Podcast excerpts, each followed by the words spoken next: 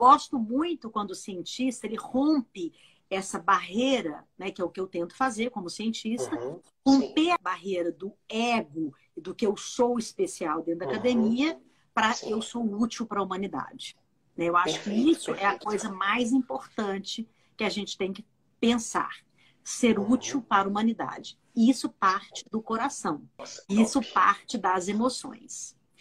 E como que a gente chega na questão do coração? O nosso coração, ele também é considerado um cérebro.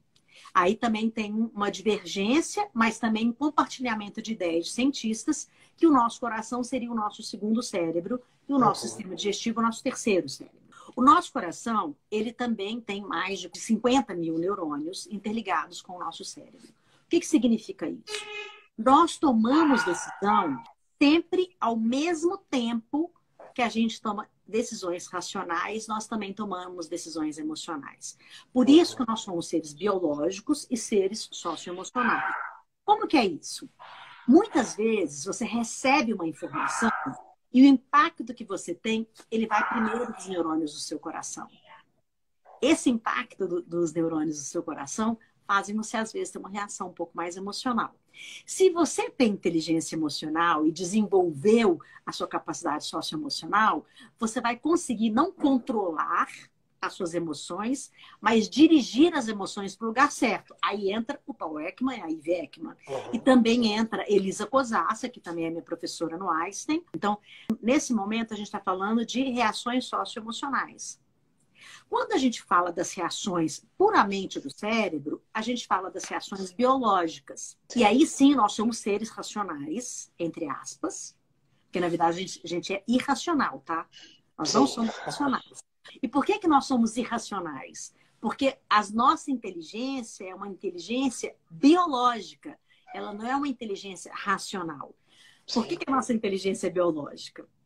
Porque a gente não pensa. A nossa biologia responde por nós. Sim, por consciente. exemplo, a gente tem uma amígdala, não é a da garganta. É uma amígdala que fica no cérebro, é uma, parece uma pimentinha, fica atrás uhum. aqui do nosso cérebro.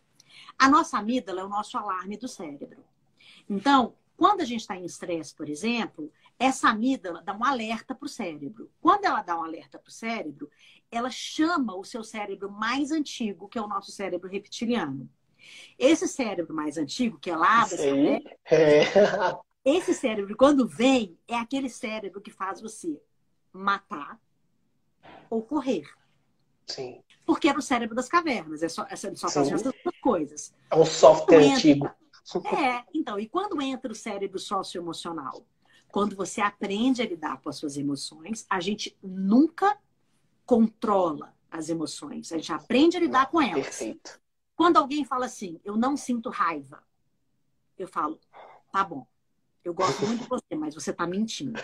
Por quê? E ela é natural. E ela é importante, Sim. inclusive.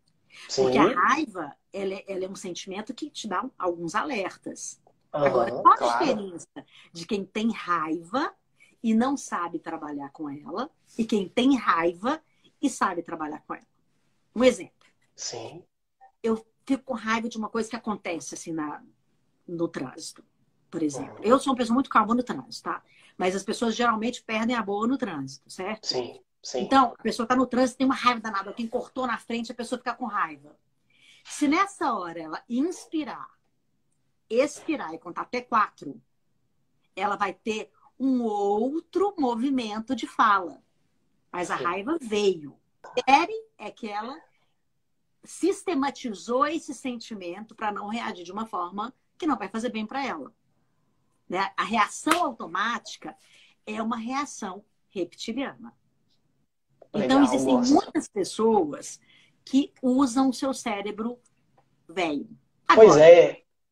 Quando a gente evolui, a gente evolui entendendo as nossas emoções, entendendo como esse cérebro do coração pode nos ajudar a agir.